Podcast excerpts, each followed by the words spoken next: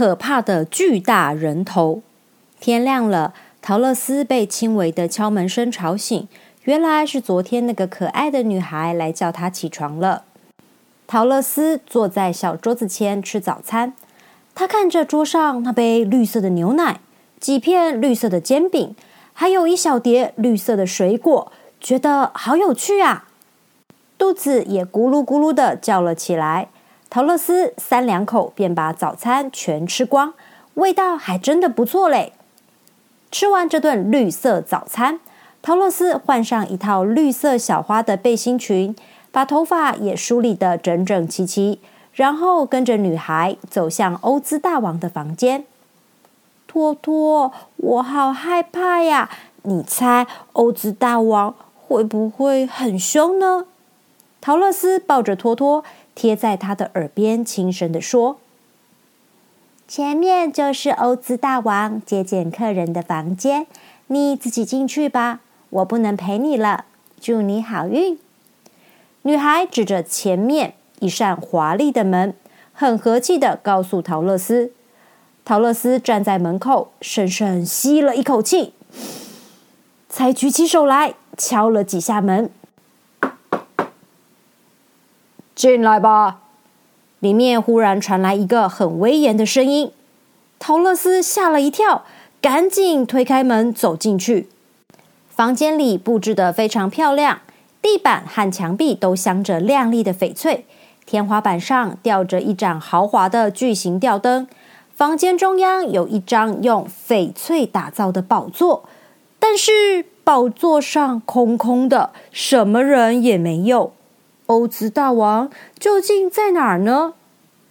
你是谁？为什么不向我行礼？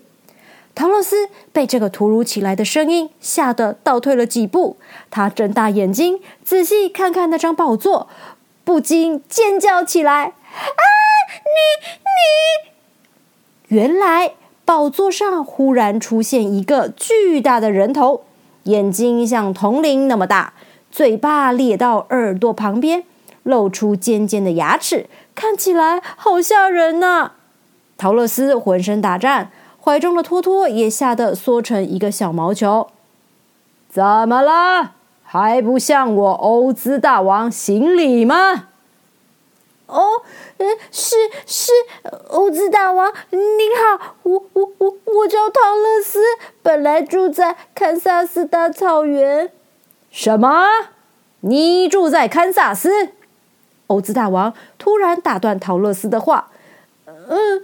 可是龙卷风把我吹到了欧兹国，我好想回家呀！请您用魔法把我变回去堪萨斯草原好吗？一想到要回家的事，陶乐斯的胆子立刻变大了。宝座上可怕的巨大人头静静打量了陶乐斯一会儿，又接着问：“你就是打败东国魔女，拯救了东方魔法王国的小女孩吧？”你怎么知道？陶乐斯被那双恐怖的大眼睛盯得全身发毛，他战战兢兢的提出自己的疑问：“哈哈，我是最伟大的欧兹大王啊！你的额头上印着北国魔女的魔法唇印，脚上穿着银靴子，这更表示了你的身份呐。”欧兹大王，既然您的法力这么高强，一定有办法将我送回堪萨斯草原，对吧？陶乐斯充满期待的看着欧兹大王。这件事嘛，那个奇怪的人头转动了一下，好像在考虑什么。我可以帮助你返回家乡，不过你必须先为我做一件事。欧兹大王很严肃的对陶乐斯说。好，只要我能办到，一定替您做好这件事。陶乐斯一口就答应了。我要你到西方魔法王国，把西方魔女除掉。什么？你要我除掉那个恶毒的西国魔女？对，你能除掉东国魔女，就有能力除掉西国魔女。快去吧，你必须完成这件事，我才答应送你回家。可是我陶乐斯急得说不出话来。别再说了，你走吧。没有除掉西国魔女，你就无法回家。欧兹大王冷冷的回答陶乐斯。当陶乐斯回到房里时，稻草人、铁樵夫和大狮子都在等着他。灰心绝望的陶乐斯看到自己的好朋友，忍不住“喂”的大哭起来。小托托也“呜呜呜”的绕着主人打转，好像了解主人的心情。稻草人、铁樵夫和大狮子看着哭成泪人儿的陶乐斯，都不知道该怎么安慰他。大家好，我是 April。